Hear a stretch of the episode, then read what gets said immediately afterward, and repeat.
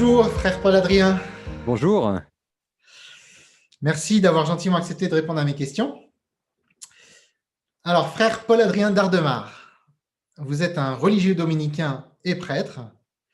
Jusque-là, pas de grande surprise, on pouvait, euh, on pouvait le deviner en voyant l'habit que vous portez.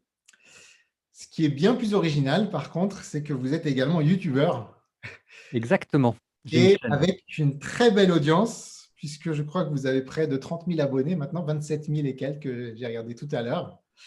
Sachant que vous en aviez 20 000 il n'y a pas si longtemps, donc euh, ça va très très vite. Euh, vous avez créé votre chaîne en fin 2019, je crois.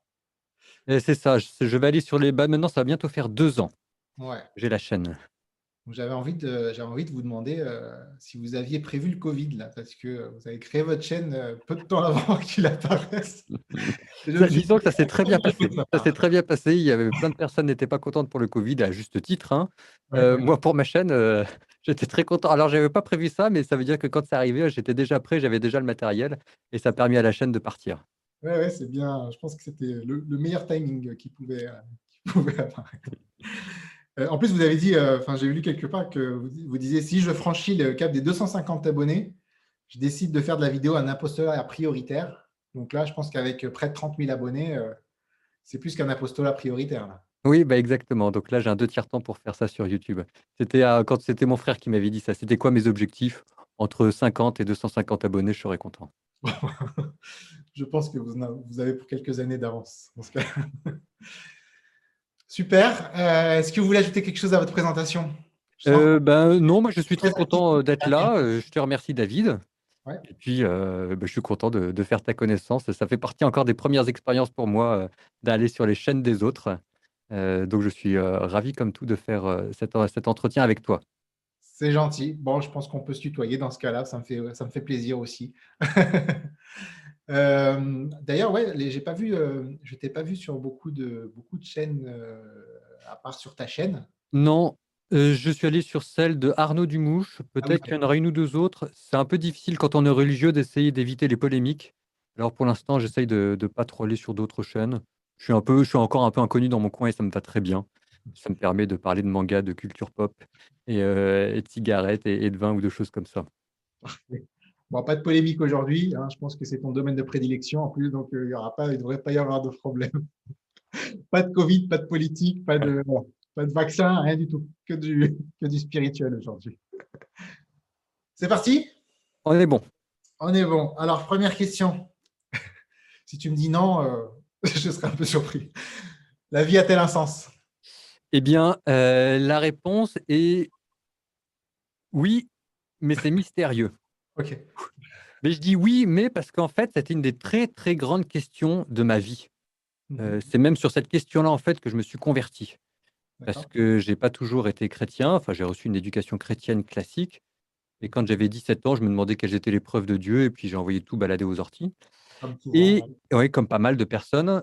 sauf que je me suis retrouvé avec cette question la vie a quoi comme sens? Et j'ai pas trouvé la réponse.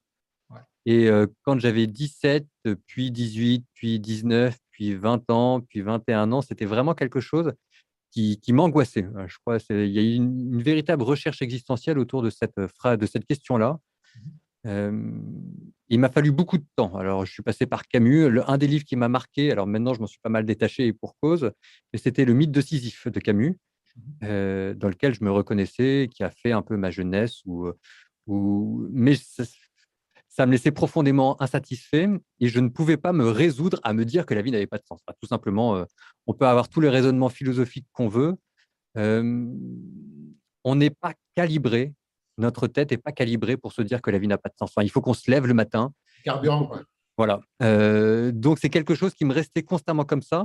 Et ça m'a amené à faire tout un, toute une recherche. Donc, je suis passé par Spinoza. Ouais. Puis, euh, et puis un jour, j'ai redécouvert l'Évangile et je me suis aperçu qu'en fait, euh, la religion de mon enfance, euh, ça valait le coup. Et alors, sauf qu'une de mes très grandes surprises, c'est que j'ai décidé de croire en Dieu. C'est un peu le pari de Pascal, mais j'ai décidé de croire en Dieu en me disant, au pire, je me trompe, je pourrais toujours faire machine arrière. Mais enfin, maintenant, je suis arrivé au bout de cette question est-ce que la vie a un sens? Pour l'instant, je n'ai pas la réponse et je ne peux pas vivre sans avoir de réponse. Alors là, pour moi, c'était clair, j'avais 20 ans, mais je ne, peux, je ne pouvais pas vivre mmh. sans, sans, avoir la réponse. Donc, j'ai décidé de me convertir là-dessus. Mmh, alors, je sentais que, que, ça me donnait des éléments de réponse, mais ça ne m'a pas donné la réponse. Mmh et que je suis resté avec cette question est-ce que la vie a un sens? J'étais persuadé que la vie en avait un, mais j'étais incapable de dire lequel. Mmh Parce qu'une fois qu'on parle de Dieu, ça reste un peu une grande boîte noire. Hein. Puis quand on dit l'évangile, très bien, mais même le paradis. Alors oui, on peut se dire que le, sens de la vie, c'est le paradis, mais une fois qu'on a dit ça, on a tout dit.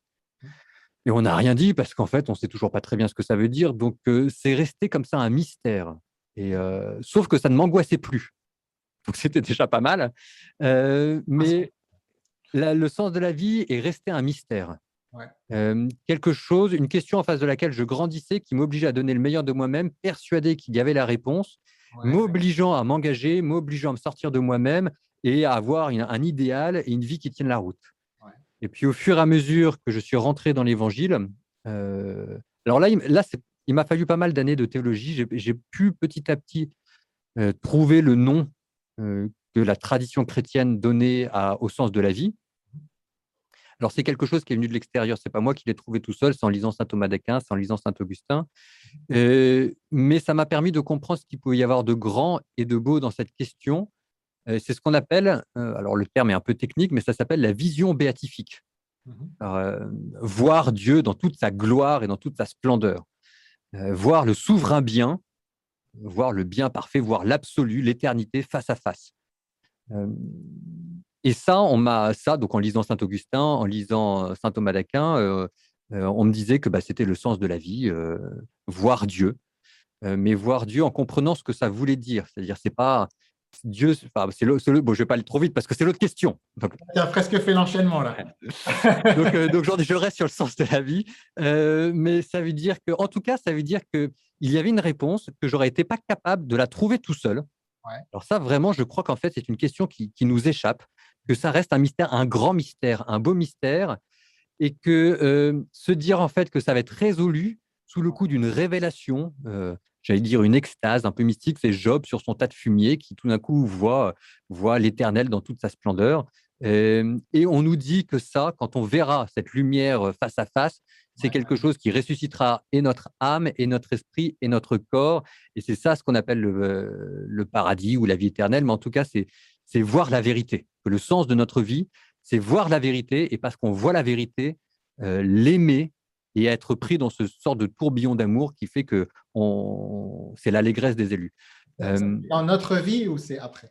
Alors, euh, on ne parle pas de la troisième question. Hein, on ne parle pas de la troisième question, mais on peut dire que quand même c'est pour après. On en a des, on en a des aperçus sur Terre à travers la foi. C'est-à-dire que de temps en temps, on voit, c'est comme si on voyait le voile qui se déchirait, euh, mais alors vraiment très rapidement. Alors moi, je ne suis pas un grand mystique, je, je, prie, mais je peux, si jamais je disais que j'avais des grandes révélations dans la prière, je mentirais. mais c'est beaucoup dans la tête? C'est un peu, mais même ça, on a de temps en temps, on a c'est comme si on avait des intuitions, l'intuition de, de quelque chose qui nous dépassait, qui, d'une sorte d'évidence. Voilà. On a, on a des intuitions, on a des évidences. Mmh et ça, c'est ce qu'on a de plus proche euh, sur Terre de ce que peut être la vision béatifique. Que par exemple, le bien, c'est bien, le mal, c'est mal, que la vie a un sens, que quand quelqu'un fait des choses belles en face de nous, mmh euh, on est capable de le voir et de l'apprécier. Euh, ou alors, ou alors quand on dit bah si, alors c'est, on nous dit ça, c'est toujours la traduction. Alors ça m'est arrivé de temps en temps, ça quand même. Ça, je suis. Quand on pose des actes presque parfaits, mais on n'y est jamais toujours, mais quand même, on, est, on, coïncide avec ce qu'on a voulu et on s'est donné, on s'est livré entièrement, on a fait les choses bien, avec une certaine forme d'héroïcité ou de grandeur. Euh, tout d'un coup, il y a une sorte, ça plonge notre âme dans une sorte d'évidence morale et pendant quelques brefs instants sur Terre, ça installe notre âme dans un parfum de l'éternité du paradis. C'est-à-dire qu'on a fait des choses qui sont tellement belles que pendant un instant, on a coïncidé avec ce qu'était le véritable sens de notre vie. donc ça, c'est sur Terre. Ouais, justement, ça, en fait, quand tu parles comme ça, ça me fait penser au sens du mot péché et, le fait de rater sa cible, notamment. Oui. Est-ce que justement ce, dont tu parlais là, euh, est-ce que c'est justement être en plein dans le contraire du péché? C'est-à-dire dans le, en plein dans le j'ai envie de dire. C'est ce qu'on appelle, bah, c'est être ajusté ou pas. Donc la cible, le péché essaye de viser un bien, mais pêche parce qu'on vise soit trop loin, soit trop court, soit à côté. Mais, et donc, il y, a ce petit sentiment dans notre âme d'avoir dévié un petit peu, comme si jamais c'était une roue de vélo qui était un petit peu faussée. Mmh et c'est ça ce qui entraîne après en nous plus de confusion et, et moins de certitude. Alors qu'à l'inverse, le bien fait que notre âme se retrouve avec elle-même, que ça, on coïncide avec qui on est, avec ce qu'on devrait être. Et donc, en fait, les choses se mettent en place. C'est tout un coup, paf, paf, paf, paf, paf, à l'intérieur de nous, on redevient droit, ajusté. Et donc, ça, c'est effectivement, c'est le contraire du péché euh, qui tente, mais euh, qui, qui c'est comme si jamais les choses étaient un petit peu faussées. Je comprends. Ok. Euh, avant de passer à la deuxième question, je voulais te demander si, parce que tu as parlé de Spinoza, est-ce que tu allais voir, comme c'est assez à la mode, dans les religions plus orientales ou les choses comme ça, ou est-ce que tu es resté quand même très euh, j'ai fait un tour du côté de, de l'hindouisme et du yoga. Ouais. Alors, à un titre, euh, je ne pourrais pas dire que je me sois vraiment penché dans les textes sacrés, mais je suis très sensible à la notion de, euh, d'effort dans la méditation et d'essayer de se poser pour que son esprit prie avec le corps et essaye de retrouver cette sorte d'unité que nous, nous appelons Dieu, que les hindous appellent différemment. Mais en tout cas, je suis très sensible à cette forme de, de prière avec le souffle, parce qu'il y a ça aussi dans le, dans le christianisme. Faire du désert. Euh, exactement. Euh, et, euh, et j'ai pas mal pratiqué. Alors maintenant, j'ai moins de temps. Mais c'est dommage. C'est dommage parce que ça, ça donnait une tenue à ma vie de prière et de méditation que j'ai un peu perdu depuis. C'est-à-dire qu'il y, avait une il y avait une certaine forme de rigueur dans le yoga et dans l'hindouisme que j'appréciais beaucoup alors en faisant bien la part des choses entre, euh, entre les différentes religions, etc. Je dis ça parce que j'ai une de mes vidéos sur Internet euh, où j'ai dit qu'on avait le droit de faire du yoga, que ce n'était pas forcément un problème et qui a fait tout de suite. Euh. donc, donc on fait bien la part des choses. Hein. Là, je le dis, on fait bien la part des choses. avoir beaucoup d'abonnés, fais gaffe. Mais il y avait cette forme de rigueur dans l'expérience mystique que j'aimais beaucoup dans l'hindouisme. Parfait, je pense qu'on a fait un premier tour de cette question. Deuxième question. Je sens que tu avais envie d'y répondre là tout à l'heure. Dieu pour toi, c'est? C'est beaucoup de choses. Euh, c'est beaucoup de choses. C'est d'abord, alors il faut quand même commencer par ça, c'est d'abord quelqu'un, ça, ça, fait le lien avec la première question, c'est quelqu'un qui m'a sauvé. Euh, on disait tout à l'heure, est-ce que la vie a un sens? Euh, C'est ce que je disais, je ne pouvais pas vivre en me disant que la vie n'avait pas de sens. Mhm. Alors je sais qu'il y en a qui y arrivent, mais moi je ne sais pas comment ils font. Euh, et vraiment, c'est quelque chose qui me torturait et j'avais l'impression d'être arrivé au, euh, au bout. Quoi. Et, quand Dieu a donné un sens à ma vie, bah, il, m'a sauvé. Et alors, tout de suite, ça a donné, ça, ça à cette question-là, le sens de la vie, une tournure très personnelle. Ça veut dire que ça s'est inscrit entre une personne et moi, entre Dieu et moi, et que Dieu alors, je suis passé par Spinoza, et Spinoza, c'est d'abord une sorte de grande idée abstraite, euh, la grande substance qui englobe tout et dans laquelle nous sommes tous, bon, bref. Euh, mais ça, c'était ma tête. Et quand même, dans mon cœur, Dieu a tout de suite été une sorte de vis-à-vis de, personnes, alors toujours ténébreux, hein, parce que c'est comme une sorte de brouillard, on met la main dedans et on, on prend rien en prenant tout, on ne sait pas qui est Dieu, quoi. Mmh. Mais c'est une personne qui m'a sauvé et ma vie lui appartient. Une personne n'est pas un individu. Exactement. Euh, une personne n'est pas un individu. Et, il m'a sauvé. Euh, donc ça, c'est ça, c'est le principe de base. Et alors après, la deuxième chose, c'est que, euh, eh ben, en lisant l'Évangile, je me suis aperçu que ce Dieu qui n'était pas simplement qu'une sorte d'idée abstraite, ou, mais qui était personnel, eh ben, cette relation personnelle euh, prenait de plus en plus de sens et que euh, c'est comme si jamais il descendait pour vivre avec moi et que Dieu, euh, alors c'est là où j'arrive un petit peu à, la limite de ce que je peux dire, mais c'est comme s'il y avait une force dans ma vie qui me guidait, qui me prenait par la main et qui montrait le chemin à suivre et avec qui je vivais, avec qui je vieillis, qui m'engueule, que j'engueule. peut-être un peu moi, c'est peut-être plus souvent moi qui me fais engueuler. que le contraire, mais euh, c'est devenu un ami. Euh, alors, euh, je fume de temps en temps, et par exemple, quand je prends une cigarette, tout seul, ça m'arrive rarement parce que je fume très peu tout seul, mais systématiquement, par exemple, quand je prends une cigarette tout seul, euh, j'ai l'impression de la prendre avec Dieu. Euh, et que Dieu, et c'est ça ce que je veux dire, c'est que Dieu vit, on vit ensemble. Euh, et alors après, voilà, derrière, après tout ça, il y a, il y a cette dimension en Dieu qui est une sorte de mystère. Ça, c'est toujours ce que je dis à ce que je dis aux étudiants dont j'ai la charge, c'est que quand on parle de Dieu, quand on lit des livres sur Dieu, quand on lit la Bible et qu'on perd la notion de mystère, on n'est plus, on a perdu Dieu. Euh, ça reste quelque chose. Euh, c'est souvent là que, que, le radicalisme commence. Oui, oui. Quand il y a plus de, oui, quand il y a, quand, la, quand le, voilà, c'est ça le dogmatisme au sens mauvais du terme. C'est quand la foi se fait euh, par opposition au mystère. Et que Dieu a beau se révéler à nous, en tout cas, voilà, il a beau dire, même quand il dit qu'il est amour, il se révèle quand même sous la forme d'un mystère et quand même on en sait moins sur lui que ce que nos mots peuvent dire. Donc c'est une sorte de mystère. Et ça veut dire en fait que euh, on est toujours surpris.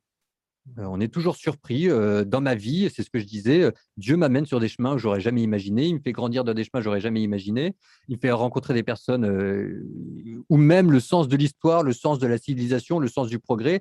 Enfin bon, bref, plus on vieillit dans la vie, c'est une platitude de dire ça, hein, mais c'est vrai, et moins on comprend ce qui se passe. Euh, plus on arrive à avoir des idées à peu près claires sur ce qu'on voudrait vivre, pas vivre, etc. Mais concrètement, ce qui se passe autour de nous, le pourquoi du comment, et ben ça, derrière, c'est Dieu avec cette sorte de, sentiment de d'éternité en marche euh, et le bien euh, qui se révèle. et il y a, y a un idéal. C'est ce qui fait le charme de la vie aussi. oui. C'est ce qui fait qu'on n'est pas des robots déjà, je pense, c'est que euh, et, on le voit aussi à travers nos relations, euh, qu'elles soient sentimentales euh, ou autres. L'autre personne doit rester un peu un mystère, sinon, oui. sinon ça devient de la possession et on, quelque part on, pense posséder l'autre parce que l'autre ne nous échappe plus. oui. Donc, je pense que c'est important aussi. C'est exactement ce qui fait ça dans ce qu'on appelle la vie contemplative. C'est-à-dire qu'on a beau voir, mais on ne comprend pas. Mmh. on, voit Dieu, mais son mystère bah, continue de nous échapper. Et en fait, c'est bien. C'est comme quand on regarde une peinture. On peut voir la surface de la peinture, mais concrètement, le peintre, comment est-ce qu'il a fait pour mettre telle couche ou telle autre couche, etc., ça nous échappe. Je sais bien que maintenant, avec la radiographie, etc., on en sait un peu plus, mais on a compris l'idée. quoi. Et derrière, c'est ce que tu disais, ça reste une personne, ça veut dire qu'il y a une liberté. Euh, et ce qu'il fait, il le fait librement, euh, de la même manière que dans une, dans une relation amoureuse ou dans une relation conjugale, quand, quand on a fini par être étonné par l'autre, ça veut dire qu'il y a un problème. C'est-à-dire que les choses se sont figées, qu'il y a moins de vie. Eh bien, restons sur cette dimension apophatique de Dieu et, de l'autre. et de l'autre, exactement. C'est bon pour toi? Oui, alors tu vois, par exemple, juste sur cette dimension apophatique, tu vois, ça me faisait penser à ça on parlait de Dieu. Par exemple, je prends un, je prends un, attribut divin dont on ne parle pas beaucoup, qui est celui de, la, de la jalousie. Mmh euh, ça, c'est pour montrer comment est-ce que cette notion de mystère peut être en œuvre. Donc, euh, Dieu n'est pas jaloux. Et puis ensuite, on en vient à dire que Dieu est jaloux. Et puis ensuite, on en vient à dire que Dieu est jaloux, mais d'une manière, d'une façon mystérieuse. Et au fur et à mesure, je dis ça parce que c'est vraiment ça la, la, théologie apophatique. Donc, par négation, on en sait moins sur Dieu, même en sachant des choses. Hein. Et en mmh. fait, c'est par une sorte d'excès de lumière. Et à force d'être brillante, cette lumière devient noire. Mais alors noire, pas par défaut, hein, noir par excès, parce que tout simplement, ça dépasse ce que nos yeux peuvent voir. Et ça, par exemple, c'est exactement la jalousie. Il y a une manière mesquine d'être jalousie, d'être jaloux. Donc ça, ce serait noir par défaut, mais il y a aussi une manière euh, supérieure d'être jaloux. Par exemple, vouloir aimer quelqu'un avec passion, avec exclusivité, en se donnant euh, profondément à l'autre et en n'imaginant même pas une seule seconde que l'autre, euh, dans ce qu'il a de plus beau, euh, comment est-ce que je vais dire ça euh, Quand quelqu'un s'est promis à nous, et eh ben, et eh ben, on fait honneur à sa promesse et puis on se donne entièrement à lui. Et là, ça devient la jalousie par excès. Et ça devient noir, mais par beauté, quoi. La, lumière qui devient par excès. C'est clair, pour moi en tout cas. C'est déjà ça. passons à la troisième grosse question. Après la mort, stop ou encore? Alors, on nous dit qu'il y a encore. Mais alors là, j'avoue que, que je suis dans le domaine de la foi et de l'espérance. donc, je ne prétends pas forcément ni dire des choses convaincantes, ni même profondément intelligentes, parce que j'avoue, on parlait des mystères, hein, bah, la mort fait partie des grands mystères. Il y a Dieu, il y a l'amour, il y a la vie et il y a la mort. sauf que la mort, ça fait une sorte d'écran et ensuite, ensuite on ne sait pas ce qui se passe. Mais c'est toujours la même chose. Je, par exemple, même dans l'athéisme, je connais finalement très, très, très, très peu d'athées qui soient persuadés qu'il n'y ait rien après la mort. Et c'est toujours la même chose. Je pense qu'on n'est pas câblé pour se dire que notre vie s'arrête avec la mort.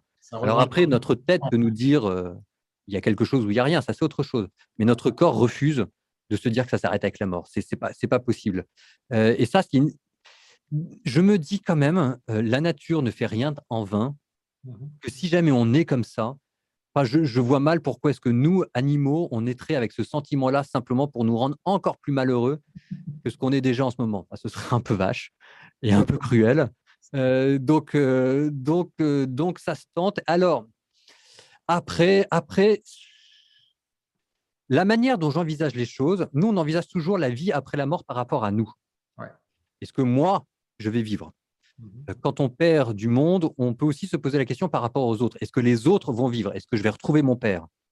Je dis ça parce que quand j'ai perdu mon père, j'avais 26 ans, 24, je ne sais plus combien. je, croyais en Dieu. Je ne me suis pas converti pour me dire qu'il y avait quelque chose après la mort, parce que je me suis converti à 21 ans et qu'à 21 ans, la vie après la mort, la résurrection. trop loin. C'est trop loin. Hein, je... Mais j'étais quand même content de me dire qu'il y avait quelque chose après la mort, parce que le jour où j'ai enterré mon père, j'ai pu me dire que je le reverrai. Alors, je ne me suis pas converti pour ça, mais ça fait quand même euh, une question que je n'ai pas eu à me poser. Mmh euh, maintenant, donc je disais, on peut se la poser par rapport à soi, cette question. Est-ce que je vais vivre? Est-ce qu'on peut se la poser par rapport aux autres? Est-ce que je retrouverai mon père? Euh, Je crois qu'il y a une manière encore plus profonde de se la poser, c'est par rapport au bien et à Dieu. Est-ce qu'il y a une vie après la mort? Et là, ce n'est pas de nous dont il est question, c'est est-ce que le bien triomphera? Est-ce que je crois, ce que j'espère en fait, même plus que le paradis Alors ça fait bizarre, mais c'est le jugement. Mmh. alors, personne n'en parle, ça fait vraiment. Mais pour moi, c'est quelque chose d'extrêmement important qu'il y ait un jugement, parce qu'il y a des choses dans ma vie que je ne comprends pas. Il y a des choses dans ma vie qui m'ont totalement échappé. Il y a des choses dans la vie des gens que je ne comprends pas non plus. il y a des choses, je voudrais que ce soit jugé. On, m'a fait des crasses. Euh, je voudrais euh, pas le plaisir de la vengeance, mais quand même que certaines choses soient dites. Mmh. De la même manière, j'ai fait des choses dont je suis pas forcément très fier euh, et j'aimerais bien que ce soit réparé. Et alors pour moi, je dis ça parce que la vie après la mort, pour moi, c'est d'abord ça. le bien qui triomphe par rapport au mal et c'est Dieu qui arrive. Et que je me dis qu'en fait, si jamais on va ressusciter, c'est peut-être d'abord pour ça, euh, pour voir enfin ce qu'on n'a pas pu vivre sur Terre, la justice qu'on aurait dû accomplir, qu'on n'a pas accompli, euh, et que plus tard, en fait, on vivra, mais pour connaître un idéal qui aurait dû être le nôtre et que nous n'avons pas vécu sur Terre. Ouais, sinon il y aurait un goût d'inachevé, quoi. Oui, oui, oui. Il y aurait un goût d'inachevé et un goût de c'est pas juste, parce qu'il faut que le bien triomphe. L'amour vaincra, non C'est ça Exactement, l'amour vaincra. c'est le slogan de ma chaîne. Bravo, bravo David. Je me suis un peu renseigné. bon, tu as vaincu les trois premières, euh, les trois grosses questions. Maintenant, un petit peu de détente sur les deux dernières. Quatrième question, un personnage spirituel qui t'a particulièrement marqué? Alors, euh, bon, j'allais dire évidemment Jésus, mais ce serait peut-être euh, facile, Ce serait peut-être un peu facile. Donc, on le met quand même dans un coin de sa tête, mais on va essayer d'en donner, un autre. Saint-Dominique. Sans surprise, je suis allé chez les dominicains, mais cette fois-ci, c'est pas par facilité. Je dis que c'est pas par facilité parce que c'est quelqu'un que j'essaye, à qui j'essaye de ressembler tous les jours. Quand je me lève, je pense à Saint-Dominique et je me dis qu'est-ce que Saint-Dominique aurait fait. Et le soir, je me couche et je, me dis, bah, si jamais j'avais été Saint-Dominique, j'aurais certainement pas fait les choses comme ça. Donc c'est un des, c'est plus qu'une personne qui m'a marqué, c'est un modèle. Ça veut dire que de manière consciente et réfléchie, je prends ma vie et je la modèle sur celle de Saint-Dominique. Donc, par exemple, alors, je vais donner un exemple. Euh, bah là, on entend la cloche du couvent. Je ne sais pas si on l'entend là. Je n'ai pas entendu. Ah, c'est terminé, on l'entend plus. je donne un exemple. Alors, si ça, ça, fera un peu sourire, mais par exemple, en ce moment, je fais sur ma page, je fais sur ma page YouTube une page Tipeee pour récupérer de l'argent. Mmh Alors, ça fait YouTuber qui fait appel à sa communauté, ce qui est vrai. Je, le, mettrai, en lien dans la description. Mais moi, dans ma tête.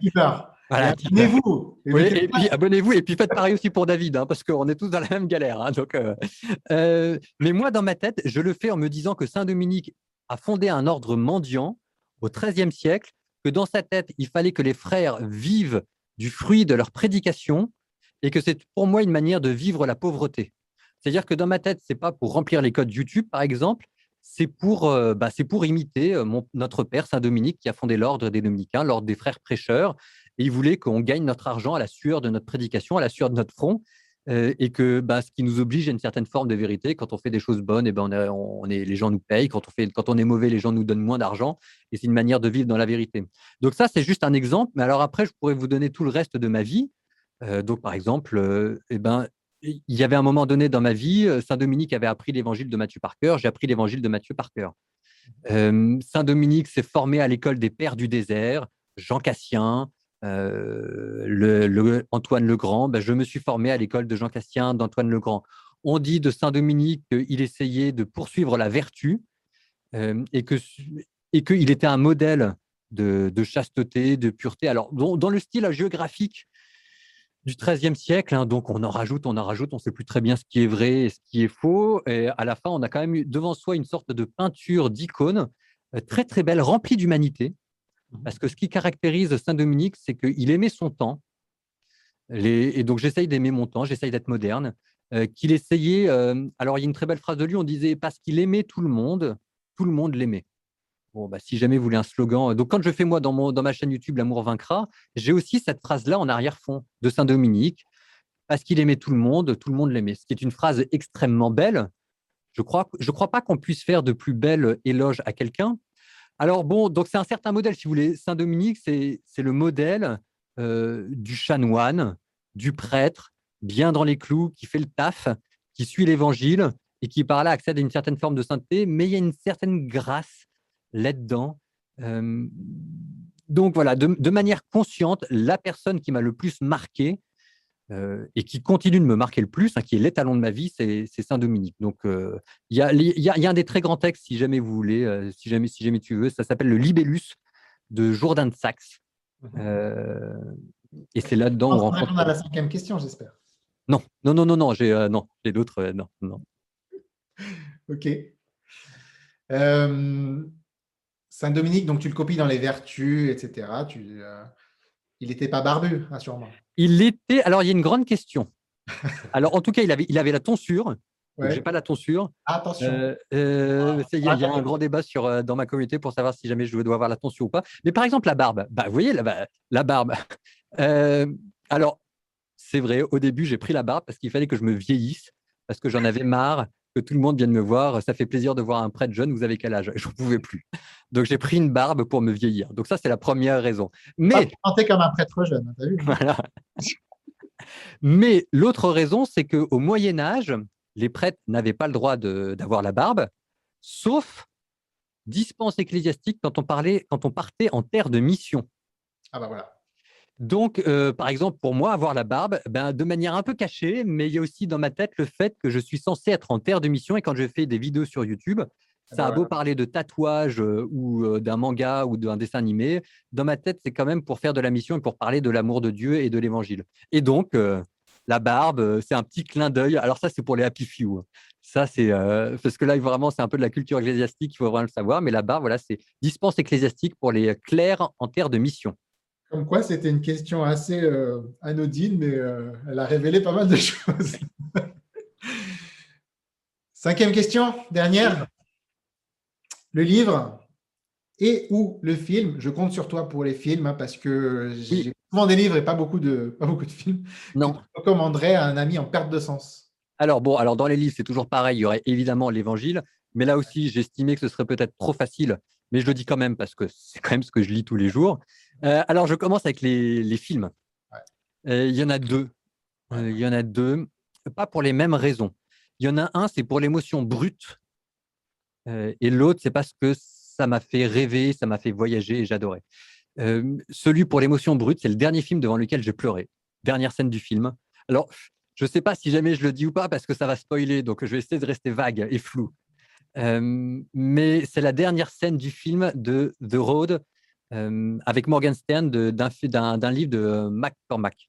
Mmh c'est l'histoire à la fin du monde, quand tout est mal parti et que le monde n'est plus que cendres, ruines et désolation et que les gens se mangent entre eux parce qu'il n'y a plus rien à manger. Donc jusque-là, je ne spoil pas. C'est, on apprend ça dès le début. C'est l'histoire d'un, d'un père et de son garçon.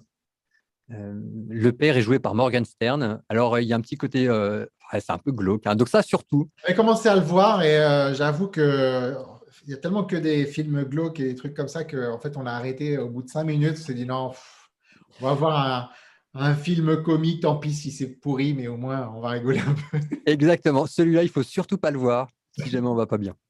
Euh, ou alors, on peut le voir si on va pas bien, mais c'est vraiment dans l'optique de se dire que c'est encore plus de, c'est encore c'est finalement j'étais pas si triste que ça avant de voir le film. Euh, donc, mais quand on quand on va bien, on peut le regarder. Euh, et il y a une il y a une intensité parce qu'en fait il reste plus rien, tout est parti.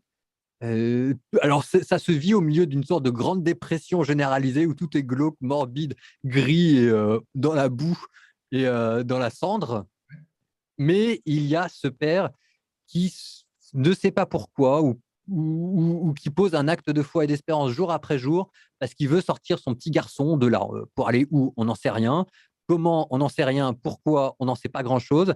Euh, alors, il y, a, des petites indications qui sont mises tout au long du, film. C'est encore plus présent dans, le livre, mmh euh, mais à la fin, ça vous donne une relation entre un père et un fils qui est d'une pureté, euh, et c'est saisissant. Je crois que c'est le plus beau film pour moi qui parle de ce que peut être l'amour paternel, mmh d'un père qui se bat alors que la mère a abandonné, elle a craqué, et, qui, donc ça, c'est le, premier, c'est le premier film qui m'a marqué, mais un peu au niveau de l'émotion brute. Et ce qu'il faut retenir, à mon avis, c'est la pureté de cette relation père-fils, parce que c'est, elle est d'une intensité qui... ça, ça, ça, a coupé le souffle. Ça se passe de commentaires, d'ailleurs, on parle presque pas dans le film. Le chrétien ou... Alors, le livre, oui, je crois qu'on peut le dire. En tout cas, dans le livre, il y a, il y a des allusions très claires, vagues, floues et un peu mystérieuses, mais il y a des allusions très claires à Dieu qui est Père. Et même dans le film, ça commence comme ça. Dans le film, une des premières scènes, c'est euh, si cet enfant n'est pas la parole de Dieu, ça veut dire que Dieu n'a jamais parlé. Bon, alors on peut pas avec ça, ça suffit pas à dire qu'un film est chrétien, mais en tout cas, c'est une phrase qu'un chrétien dit, ce genre de choses-là. Euh, à l'inverse du deuxième film, qui lui, à mon avis, n'est pas chrétien. D'accord. Euh, qui est Interstellar. Alors Interstellar, ça, tu as vu Interstellar? Oui, oui, tu, lui mets combien? Hein? Entre 1 et 10, tu lui mets combien Interstellar? Ah, euh, je lui mets un bon 8, je pense. J'ai dû le regarder, voilà. Ça, je l'ai regardé, euh, je ne sais pas combien de fois. J'ai adoré ce film. Ah J'ai adoré ce film. Ça pose des questions euh, géniales. Il y a une bande son qui est extraordinaire. Alors là, c'est pareil. Il y a aussi une relation père-fille qui est très très belle. Ça, c'est une des spécificités, je suppose, du cinéma américain. et, dedans, le cerveau un peu. Oui, oui, oui, oui, oui. Alors ça retourne le cerveau, mais à la décharge, c'est que dans un film de science-fiction, il y a toujours un moment où un vrai film de science-fiction retourne un peu le cerveau. Euh, la question, c'est euh, quand, pourquoi, est-ce que c'est plus ou moins bien fait? Par exemple, de millions de l'Odyssée de l'espace, ça retourne le cerveau. Je n'ai pas, été entièrement convaincu. Euh, je ne sais toujours pas d'ailleurs si jamais je suis censé être convaincu ou pas. C'est mystère, tu sais. C'est un mystère. Alors là, je suis d'accord pour dire qu'il y a un moment donné, alors surtout à la fin, donc là aussi c'est pareil, on ne spoile pas, mais on part, on part. Voilà, on part. Euh, mais c'est pas fait sans poésie et c'est pas fait sans talent. Mmh et tout le reste du film est très très beau. Et en fait, euh, ce qui me marque profondément, je dis que c'est pas chrétien parce qu'il n'est pas question de, de, Dieu, il n'est pas question du Christ, il n'est pas question de la vie après la mort. Même, on pourrait se dire que c'est plutôt euh, vivre dans l'univers pour l'univers, etc. Que c'est plutôt l'humanité qui sauve l'humanité. Pardon? C'est plutôt limite spino, spino, spinoziste que, que, Oui, oui, mais ça pose une question alors de ce qu'on appelle de théologie naturelle, c'est-à-dire euh, euh, en supposant une certaine sensibilité religieuse, quand on voit le monde dans lequel on habite, qu'est-ce qu'on peut en dire? Et la question de fond de ce film, c'est est-ce qu'on peut traiter l'amour au même titre qu'une loi de l'univers, comme un scientifique traiterait la gravité? Ce qui dit comme ça est une sorte de platitude un peu niaise, euh, mais en même temps, dans le film, c'est très bien traité. Et si on regarde avec une certaine honnêteté spirituelle et intellectuelle, c'est une vraie question. Surtout qu'aujourd'hui, avec euh, tout ce qui est euh, physique quantique, etc., on a, je trouve qu'on a assez tendance à tout expliquer par justement par la physique quantique ou par, le, par tout ce qui est interconnecté, interdépendant et tout ça. Et c'est vrai qu'on a tendance à fondre l'amour dans ces énergies-là. Oui. Et euh, le fait de, bien différencier que l'amour, c'est encore oui. plus que ce qu'on C'est encore plus que tout. Et, et alors, et, et, en même temps, c'est dans l'univers. C'est en dehors de l'univers parce que c'est quelque chose qui nous transcende, c'est une personne qui nous aime, etc. Mais en même temps, c'est dans l'univers. Et si jamais c'est dans l'univers, c'est aussi quelque chose qui doit expliquer ou qui doit jouer un rôle dans l'organisation euh, cosmologique du monde dans lequel on vit. Alors, il ne s'agit pas d'y aller avec des gros sabots et de dire et de poser, il y a une loi qui s'appelle l'amour et qui fait que ben, les astres tournent les uns autour des autres, etc. Mais est-ce qu'on peut traiter ça d'un point de vue scientifique? Est-ce qu'on peut étudier?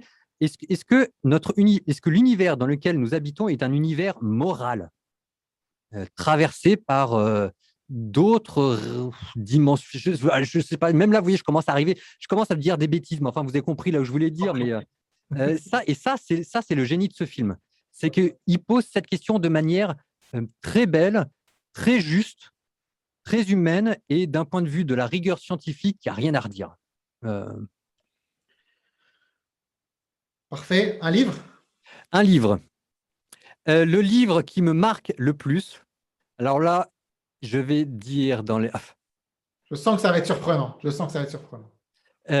alors, il y a la... le livre que j'ai le plus relu. Alors, le livre que j'ai le plus lu, alors bon, toujours pareil, je, mets le père, des déserts du côté, euh, je, mets, euh, je, mets, il faut les lire, je mets l'évangile de côté, etc. Le livre que j'ai le plus lu pour des raisons euh, pédagogiques et professorales, c'est Harry Potter. Mmh parce que je trouve que c'est remarquablement bien fait, que c'est très profond et que je l'ai. Mais le livre qui m'a le plus, le livre qui m'a le plus marqué, bah, c'est Le Seigneur des Anneaux. Euh, depuis 13 ans, euh, je l'ai lu, je ne sais pas combien, etc., sans imaginer un seul instant qu'est-ce que, tout cela pouvait dire. Je ne sais pas exactement pourquoi et en quoi ça m'a marqué. Je ne peux pas dire que ça m'a appris des, idées géniales sur le monde ou des choses comme ça. Mais euh, certainement, c'est quelque chose qui a développé mon imaginaire de manière assez grandiose et que ça m'a appris à rêver. Et qu'une partie importante d'une vie humaine consiste à rêver. Non, parce que même quand je te demande des livres, euh, c'est des livres euh, qui ont été adaptés au cinéma. Donc, euh, oui. Alors celui-là, beaucoup vers le. oui, mais alors celui-là, c'est un hasard parce que Le Seigneur des Anneaux, c'est le premier livre que je me suis acheté quand j'avais 13 ans. et alors, bon, maintenant j'en ai 40, donc les, les, films n'existaient pas. personne ne lisait Le Seigneur des Anneaux. C'était juste que j'étais tombé par hasard, j'avais adoré. Et je me souviens de, mon, de, mes premiers, de mes premiers francs que j'avais économisés sur, euh, sur, sur six mois pour m'acheter la suite du Seigneur des Anneaux. Euh, et après, maintenant, ce que je pourrais dire, c'est que je suis censé me remettre à Dostoïevski, dans les livres aussi. Euh. Mais ça, c'est la littérature russe. J'ai un problème avec la littérature russe, c'est parce que les, les héros ont toujours trois, quatre prénoms ah et que je me plante toujours dans qui est qui. Mais je me souviens que quand j'avais lu Dostoïevski, je m'étais pris une claque et ensuite j'avais arrêté de lire pendant trois mois après. Donc il faut que je me remette à Crime et Châtiment, il faut que je me remette aux démons ou choses comme ça. Merci. Merci à toi. Est-ce que, tu voulais ajouter quelque chose avant de finir cet entretien? Euh, Non, non. si jamais je devais redire une chose, c'est cette notion de mystère euh, qui, est, qui pour moi une des choses les plus importantes et peut-être ce qui devrait normalement faire le lien entre, entre ceux qui croient en Dieu et ceux qui ne croient pas en Dieu. Mmh. C'est que normalement, dans tout ça, on, a, on est censé avoir un point commun qui est la notion de mystère. Et, pour moi, c'est devenu l'aspect central de ma vie, quoi. de plus en plus. Je comprends de moins en moins. c'est une très belle conclusion. Je pense qu'on peut finir avec l'amour vaincra aussi. Ah, exactement. Hein, l'amour vaincra. merci beaucoup et merci aux auditeurs. Merci David. À très bientôt. Merci beaucoup.